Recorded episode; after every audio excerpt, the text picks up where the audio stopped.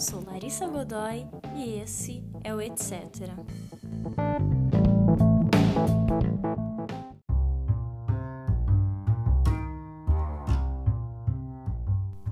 E para você que é curioso, esse meu podcast é baseado em um pensamento meu dessa semana. Uma sociedade engraçada em que tudo tem um preço e a caridade é um ato de luxo.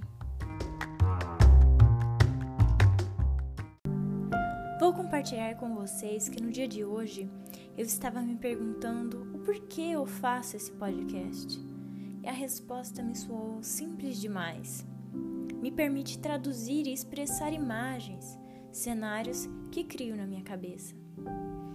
Assim como eu, eu sei que você, você que me ouve, também passa por auto-questionamentos.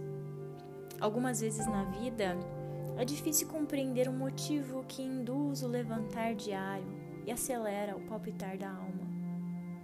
Eu aposto que todas as pessoas humanas no planeta Terra às vezes se sentem perdidas, tateando o escuro, porque a vida lhes parece alheia demais, insuficiente para compor a sociedade.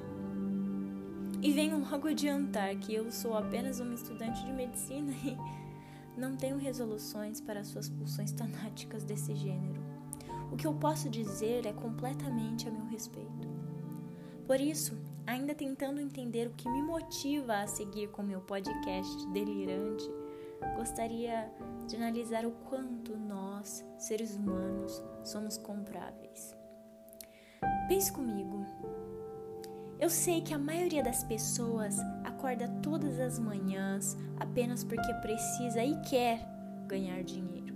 E isso não é nenhum demérito, fique claro. Pelo contrário, é um estado de subsistência. Viver e progredir e, em certo ponto, deixar de se permitir prosperar no âmbito das próprias vontades. E eu analiso que isso acontece pois os seres humanos preferem investir naquilo que é mais confortável e possui retorno iminente. E eu, que sou uma pessoa irônica demais, acho isso hilário. Não, não pense que isso é óbvio, não. Vamos desenvolver. Quando eu estava no primeiro ano da faculdade, eu aprendi que o ser humano é resultado de um conjunto de estímulos, os quais podem te condicionar a uma espécie de comportamento. Essa é uma teoria behaviorista. Você pode ou não concordar com ela. Não é o importante aqui. Porém, na arte de investir na sua própria empresa, que é a sua vida diante do mundo, isso se emprega bem.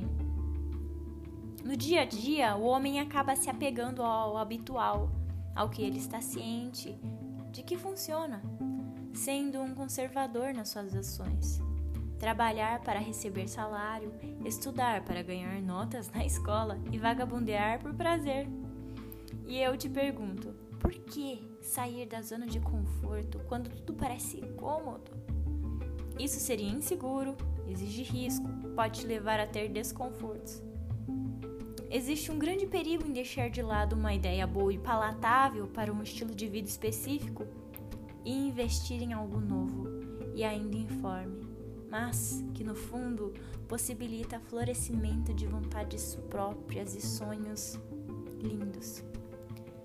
No entanto, eu sei que foi isso que Martin Luther King fez pelo movimento negro norte-americano. A Malala realizou pela educação do Paquistão, Mahatma Gandhi pela independência da Índia. E eu, uma vergonha me comparar a essas pessoas, faço no meu podcast em busca de gerar pensamento.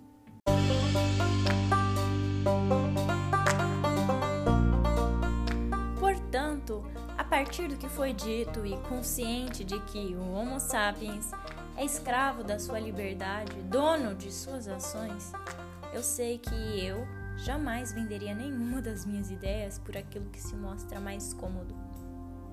Porém, eu tenho uma curiosidade aqui. Você, você aí que me ouve, vai continuar abafando suas vontades, seu tempo, sua fé, sua força, porque elas parecem não ter um potencial para crescer e gerarem lucros no mundo em que você vive? Se sua resposta for um sim, eu posso te dizer que talvez, talvez venha daí sua cruenta falta de coragem para prosseguir todos os dias de manhã. Quem vende tudo que tem para encontrar valor ao que não se traduz em suas vontades próprias acaba frustrado mesmo.